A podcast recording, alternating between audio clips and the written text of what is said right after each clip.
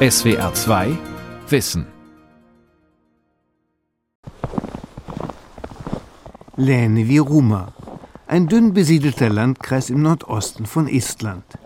Mit Lina Steinberg stapfe ich durch einen verschneiten Märchenwald. Hier sehen wir ähm, Spuren von äh, Hasen, auf jeden Fall Reh und Fuchs. Aber äh, ich habe hier früher auch Spuren von Elch gesehen und Luchs. Wildschweine gibt es hier viel und auch Marderhunde.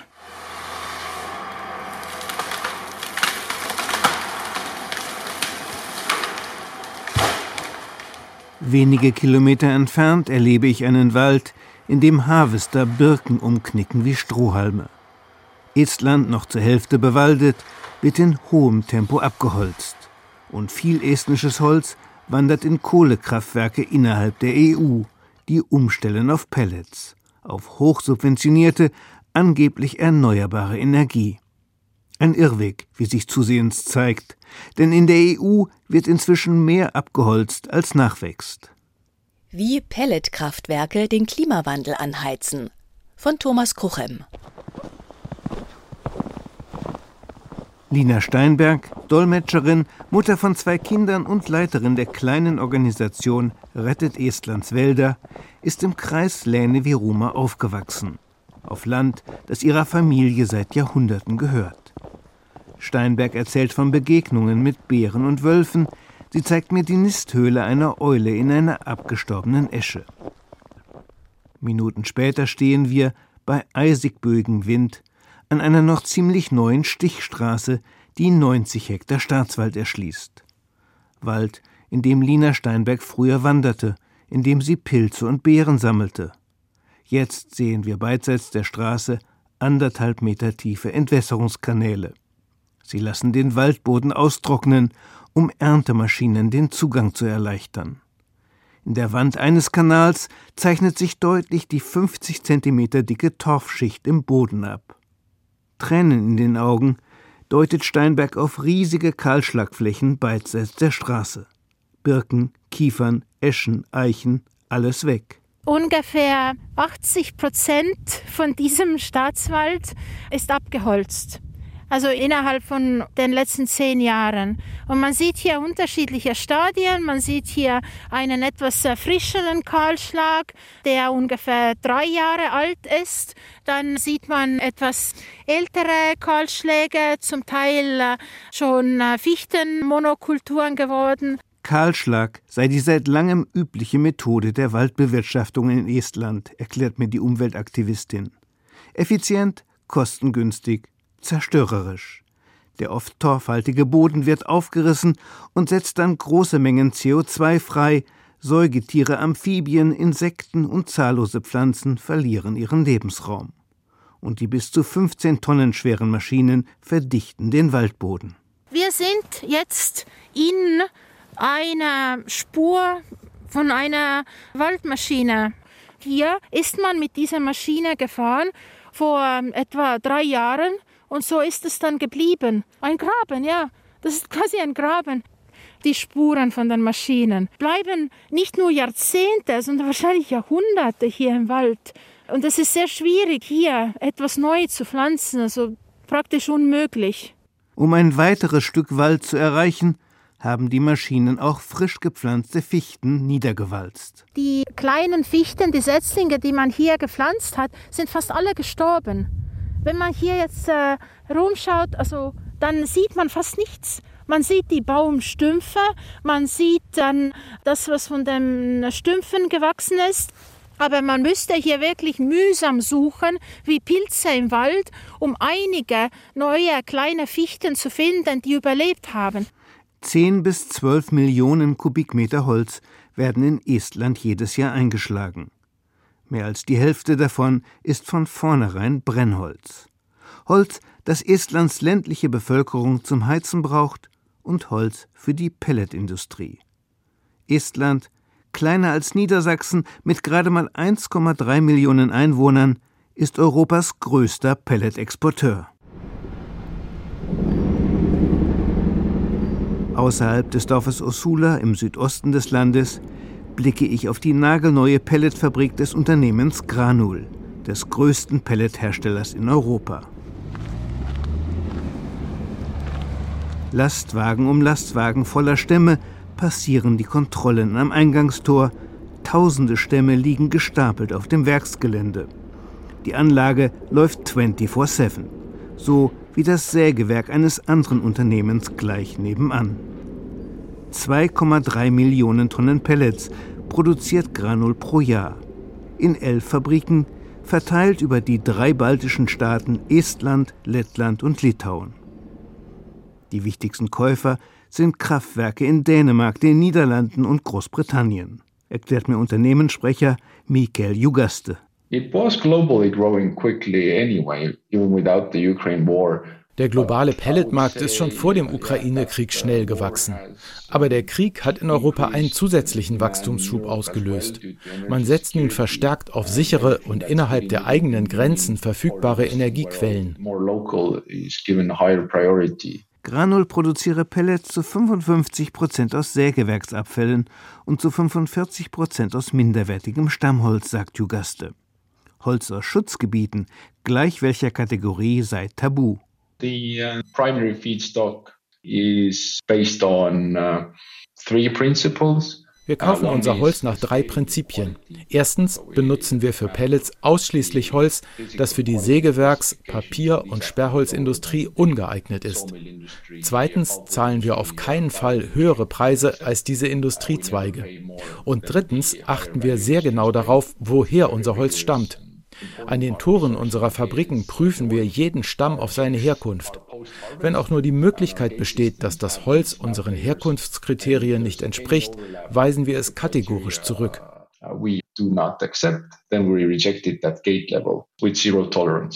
Granul, das seit kurzem einem amerikanischen Investmentfonds gehört, ist ein Hightech-Unternehmen. Es beschäftigt in Estland gerade 200 Mitarbeiter, im Baltikum insgesamt 400.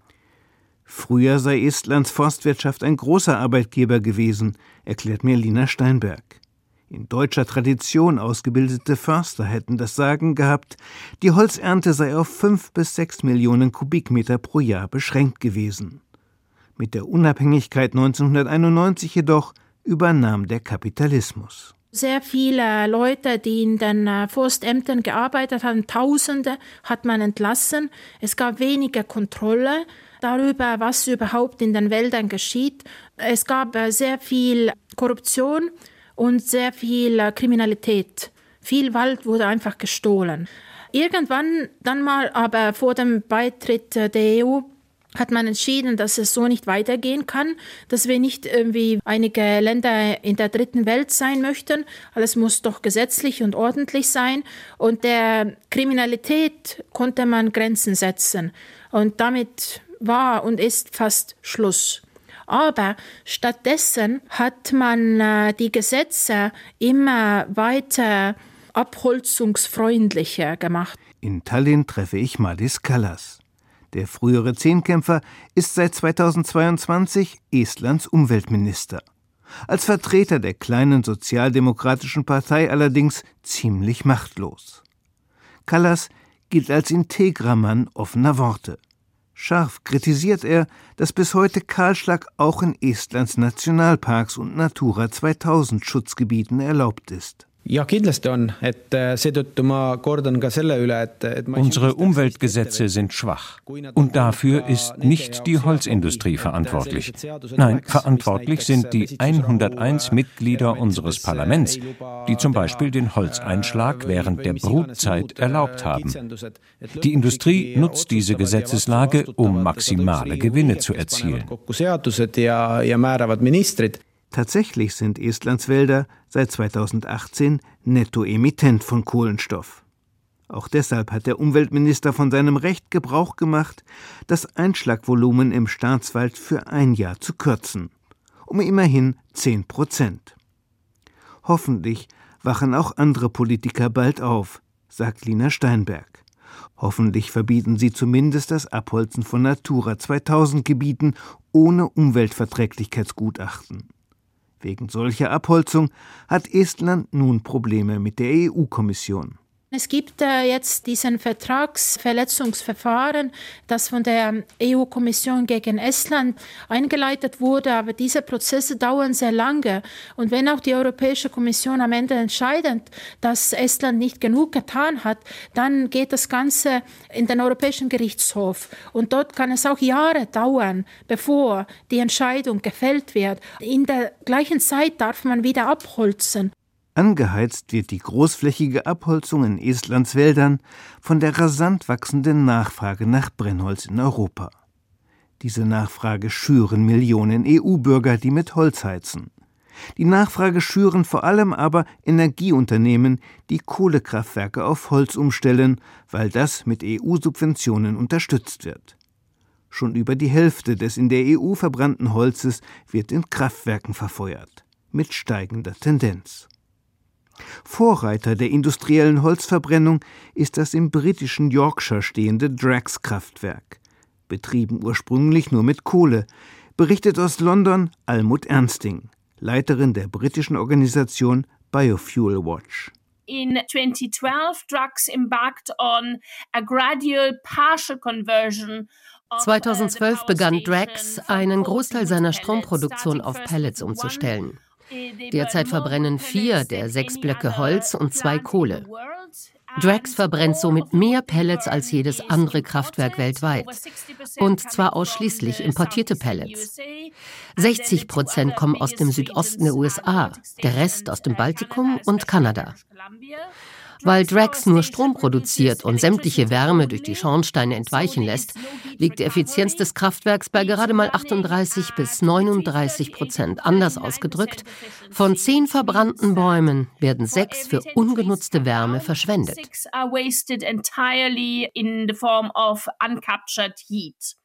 Fast 9 Millionen Tonnen Pellets pro Jahr verbrennt das Drax-Kraftwerk. Das entspricht dem Dreifachen der deutschen Pellet und dem anderthalbfachen der britischen Holzproduktion. Mit dieser gewaltigen Menge Holz erzeugt das Kraftwerk sieben Prozent des britischen Strombedarfs und bekommt dafür reichlich Subventionen. 3,5 Millionen Euro pro Tag. Wie die Briten fördert auch die EU die Umstellung von Kohlekraftwerken auf Holz. Mit ihrer 2009 erlassenen Erneuerbare Energien-Richtlinie. Die Abgaben für CO2-Emissionen aus fossiler Energie steigen, die Holzverbrennung aber ist davon befreit. Mehrere Kraftwerke in den Niederlanden und Dänemark haben bereits von Kohle auf Holz umgestellt. Der französische Kraftwerksbetreiber Veolia hat soeben verkündet, dass er ein Kohlekraftwerk in Ungarn auf Biomasse umrüstet. Deutsche Kraftwerksbetreiber zögern aktuell noch. Die Betreiber des Onyx-Kohlekraftwerks in Wilhelmshaven erwägen, jährlich 2,9 Millionen Tonnen Pellets zu verbrennen. Das Vattenfall-Kraftwerk im Berliner Stadtteil Moabit soll umgerüstet werden. Das ostdeutsche Energieunternehmen LEAG hat bereits zwei Pelletierunternehmen gekauft. Die Erneuerbare Energienrichtlinie der EU treibe die Umstellung von Kohlekraftwerken auf Pellets unaufhaltsam voran, sagt Martin Pigeon. Sprecher der in Brüssel ansässigen Waldschutzorganisation Fern. Ich habe gerade eine Studie zu einem großen tschechischen Unternehmen namens EPH veröffentlicht. Dieses Unternehmen kauft Kohlekraftwerke, in denen es dann neben Kohle auch Holz verbrennt. EPH zahlt deshalb viel weniger für CO2-Emissionen als die früheren Betreiber und macht angesichts der aktuellen Preise für Emissionen und Energie Riesenprofite. Kein Wunder, dass der Druck auf Europas Wälder wächst. Im Visier hat die Holzwirtschaft neben den baltischen Staaten auch Skandinavien sowie Rumänien, Bulgarien und Polen. In Estland berichtet Lina Steinberg. Die ähm, Erneuerbare Energien-Richtlinie hat sehr schnell einen sehr direkten Einfluss äh, auf unsere Wälder gehabt, denn äh, dort, wo es früher wirtschaftlich nicht sinnvoll war, abzuholzen, war es plötzlich sinnvoll. Und auch die nassen Gebiete, zum Beispiel, die man früher in Ruhe gelassen hat, wurden abgeholzt. Und es gibt auch jetzt den Drang, möglichst neue, junge Bäume abzuholzen. Denn sie kann man ja als äh, Pellets verkaufen. Doch nicht nur die eigenen Wälder leiden unter Europas explodierender Nachfrage nach Brennholz. Gewaltige Mengen Pellets werden inzwischen aus dem Südosten der USA importiert, aus den US-Bundesstaaten North und South Carolina sowie Mississippi. In den dortigen Küstenlaubwäldern und Feuchtgebieten operiert das Unternehmen Enviva, eine Firma aus Maryland, die vor zehn Jahren noch eine kleine Klitsche war. Heute sei sie der größte Pelletproduzent der Welt mit einer Kapazität von 6,2 Millionen Tonnen im Jahr, sagt Rita Frost von der Organisation Dogwood Alliance in Asheville, North Carolina. Enviva's growth as a company has Enviva konnte so stark wachsen, weil es von der Energiepolitik der EU profitiert hat, die das Verbrennen von Pellets als nachhaltig definiert. Enviva wäre bis heute ein kleines Unternehmen, gäbe es nicht die Subventionen der EU, Großbritanniens und Südostasiens. Es ist ein Unternehmen, das aus unserer Sicht ständig die Öffentlichkeit täuscht. Enviva helfe bei der Bewältigung des Klimawandels, sagt das Unternehmen, was wir für blanken Unsinn halten. Enviva verwandelt tatsächlich Holz aus Naturwäldern und sogar Feuchtgebieten in Pellets. Die Firma fördert die Zerstörung unserer Wälder, indem sie Holz aus Kahlschlägen kauft, um daraus Pellets zu produzieren. Enviva besitzt keine eigenen Wälder. Die Firma kaufe Holz von Privateigentümern, klagt Rita Frost. Bisweilen würden dann binnen Tagen Dutzende Hektar uralten Laubwaldes abgeholzt, mitten in Regionen, die als Hort biologischer Vielfalt gelten. And when you come upon a site that has been sourced for biomass, it's almost like a bomb. Wenn ich in diesen Wäldern Orte besuche, an denen Holz für Pellets geerntet wurde, habe ich oft das Gefühl, dort hätte eine Bombe eingeschlagen. Ich sehe fast kein Leben mehr, nur Zerstörung. Und oft sehe ich auch Tümpel, deren Wasser vor kurzem noch in Baumwurzeln gespeichert war. Ich sehe Schlamm überall, riesige Baumstümpfe und Haufen von Kleinholz. Es ist ja üblich bei uns, dass Waldbesitzer Holz, das sie nicht zu einem ordentlichen Preis verkaufen können, aufhäufeln, um es später zu verbrennen. Enviva will bis 2030 seinen Pellet-Output verdoppeln. Der globale Pelletmarkt wachse in kaum vorstellbarem Ausmaß, sagt Justin Tate, der Sprecher des Unternehmens. Noch exportiere man zwei Drittel der Produktion nach Europa. Schon 2025 aber werde die Hälfte nach Asien gehen, nach Südkorea und Japan vor allem. Und in the longer term we also see demand coming from higher value applications Langfristig sehen wir eine wachsende Nachfrage nach Pellets auch für höherwertige Anwendungen. Als Rohmaterial für Kraftstoffe in der Luftfahrt zum Beispiel, als Biomasse für den Antrieb von Schiffen, als Prozesswärme in Zementfabriken. Die betreffenden Unternehmen müssen ja in einer Welt operieren, in der CO2-Emissionen und die Preise dafür eine zentrale Rolle spielen, insbesondere in der EU. Trading Rules as well. Die dramatischen Folgen des von der EU befeuerten Biomassebooms sind in Europa längst sichtbar. In einem Drittel der Wälder wachsen inzwischen Monokulturen, die Hälfte der Bäume sind gleich alt, das Ziel, klimaresistente Mischwälder aufzubauen, rückt in weite Ferne. Desgleichen das Ziel, unsere Wälder als CO2-Senken auszubauen. Im Gegenteil, laut dem Forstinformationssystem der EU ist die Menge des in EU-Wäldern gespeicherten Kohlenstoffs zwischen 2015 und 2020 um 4,3 Prozent gesunken. In Südosteuropa um 13 Prozent, auf der Iberischen Halbinsel sogar um 50 Prozent. Fernexperte Martin Pigeon meint,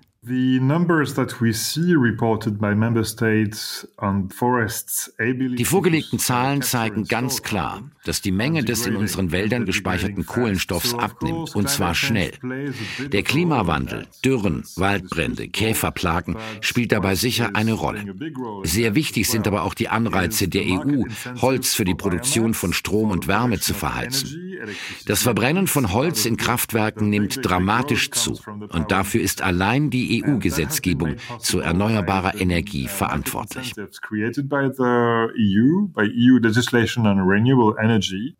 Die Förderung industrieller Energieproduktion mit Holz unterstütze nicht, sie torpediere den Kampf gegen den Klimawandel, meint Pigeon. 500 europäische Wissenschaftler schickten deshalb am 21. Februar 2021 einen Brandbrief an die EU-Kommission, in dem sie davor warnten, Holz für industrielle Energieproduktion einzusetzen. Das verstärke den Klimawandel, auch wenn Holz fossile Brennstoffe ersetze. David Fritsch, Klimaschutzexperte der deutschen Umwelthilfe, fordert, dass die Umrüstung von Kohlekraftwerken auf Holzverbrennung unter keinen Umständen gefördert, angereizt oder ermöglicht wird, weder in Deutschland noch anderswo in Europa. Insbesondere setzen wir uns auf europäischer Ebene dafür ein, dass Waldholz, also Biomasse, die direkt aus dem Wald entnommen wird, mit dem einzigen Sinn und Zweck, sie zu verbrennen, dass das nicht als erneuerbare Energie gilt, denn damit zerstören wir wichtige Ökosysteme. Immerhin, die EU arbeitet seit kurzem an einer Reform ihrer erneuerbare Energien-Richtlinie. Im September 2022 schlug das Europäische Parlament vor, die Menge energetisch verwendeten Primärholzes einzufrieren, auf dem Niveau der Jahre 2017 bis 2020. Der große Haken dabei, die EU will bis 2030 45 Prozent ihres Energiebedarfs aus erneuerbaren Ressourcen decken. Wenn Holz auf diese Quote nicht mehr voll angerechnet wird, dann könnten vor allem die nord- und osteuropäischen Länder das Ziel verfehlen. Diese Länder nämlich produzieren rund 70 Prozent ihrer erneuerbaren Energie aus Holz. Und tausende Windräder als Ersatz für Holzenergie können sie binnen weniger Jahre nicht aus dem Boden stampfen. Der Widerstand von mindestens zehn Ländern in Ost- und Nordeuropa gegen jede Neuregelung ist denn auch erbittert, berichtet Martin Pigeon. For now it's not working. Uh, Im Moment stocken die Verhandlungen, weil die Positionen zu weit auseinander liegen. Das liegt auch daran, dass Schweden momentan den Vorsitz im Europäischen Rat führt. Ein Land, dessen aktuelle Regierung eng mit der Forst- und Biomasseindustrie verbandelt ist. Schweden war ja ursprünglich dagegen, die Erneuerbare Energien-Richtlinie überhaupt zu reformieren. Und anscheinend ist man dort bis heute nicht an einem Kompromiss interessiert und blockiert deshalb jeden Verhandlungsvorschlag. Fortschritt. Wir befürchten nun, dass es im Trilog der EU-Institutionen letztlich zu einem Kuhhandel kommt.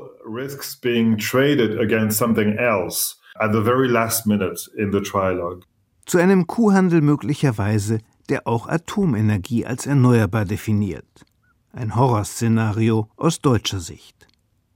Derweil sitzen, in Deutschland und anderswo, etliche noch zögernde Betreiber von Kohlekraftwerken in den Startlöchern.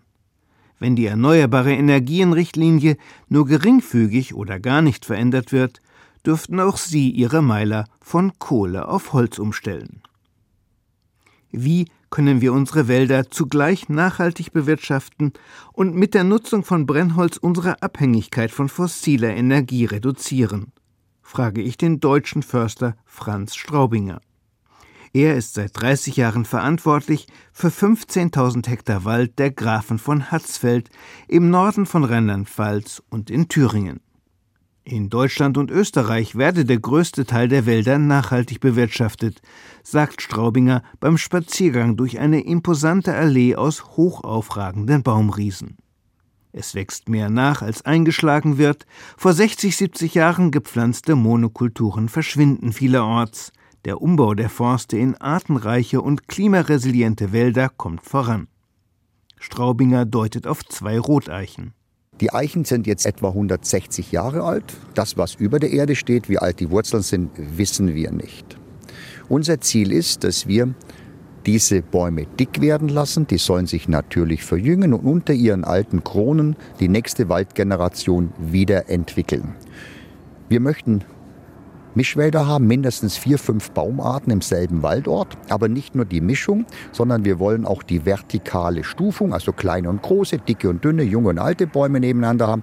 Und das gelingt nur, wenn wir den Wald regelmäßig pflegen, durchforsten und damit auch Holz gewinnen, das wir auf den Markt bringen, unter anderem auch Brennholz, wobei unser Hauptziel ist natürlich sägefähiges Holz zu produzieren für Dachstühle, für Balken, für Bretter, für Fußböden und Möbel.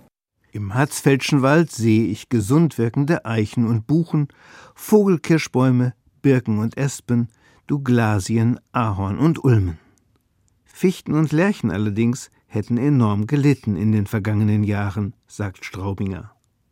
Seit fast tausend Jahren gehöre dieser Wald den Grafen Hatzfeld, erzählt er. Die Verpflichtung, ihn für die nächste Generation zu bewahren, sei Kern des Familienethos. Zu den Käufern Hatzfeldschen Holzes gehört Markus Mann, der im Westerwald ein kleines Säge- und Pelletwerk betreibt. Ein Ökofreak, wie er sich selbst nennt. Nebenbei leitet er eine Genossenschaft, die Ökoenergie aus privaten Wasserkraftwerken Windkraft- und Solaranlagen vermarktet. Markus Mann verarbeitet in seinem Betrieb vorwiegend Fichten aus der Region. Wir haben seit all den Jahren im Umkreis 50 bis 100 Kilometer Rohstoff einkaufen können. Also Stammholz, was wir hier verarbeiten zu Schnittholz und das Sägenebenprodukt, also alles das, was nicht geeignet ist für die Sägeproduktion, für den Schnittholz herzustellen, das geht dann in die Pellets hinein. Also der krumme Stamm, da wird noch versucht, ein gerades Brett rauszuschneiden und der Rest geht in die Pellets. In ihrem Holzhäuschen im Nordosten Estlands hat Lina Steinberg ein Kaminfeuer entzündet und eine hervorragende Fischsuppe gekocht. Sie spricht von ihren Kindern und deren Kindern, die wie sie im Wald glücklich sein sollen. Dafür kämpfe sie. Und ja, Sie sehe einen Lichtschein am Horizont. Dänemark und die Niederlande, die jetzt jahrelang viele Pellets gekauft haben und benutzt haben und ihre Kraftwerke auf Pellets zum Teil umgebaut haben, dort gibt es schon jetzt eine Bewegung in der Gesellschaft, das aufzugeben. Sie haben verstanden, dass die Holzbiomasse nicht umweltverträglich ist und diese ganze Geld, die jetzt äh, den Kraftwerken bezahlt wird, und das ganze Geld, das den äh, Verlust der Biodiversität hier beeinflusst, könnte man ja auch der Windenergie oder Sonnenenergie oder, oder Gezeitenenergie geben. SWR 2 Wissen. Wie Pelletkraftwerke den Klimawandel anheizen. Autor und Sprecher Thomas Kruchem. Redaktion Dirk Asendorf. SWR 2 Wissen. Manuskripte und weiterführende Informationen zu unserem Podcast und den einzelnen Folgen gibt es unter swr2wissen.de.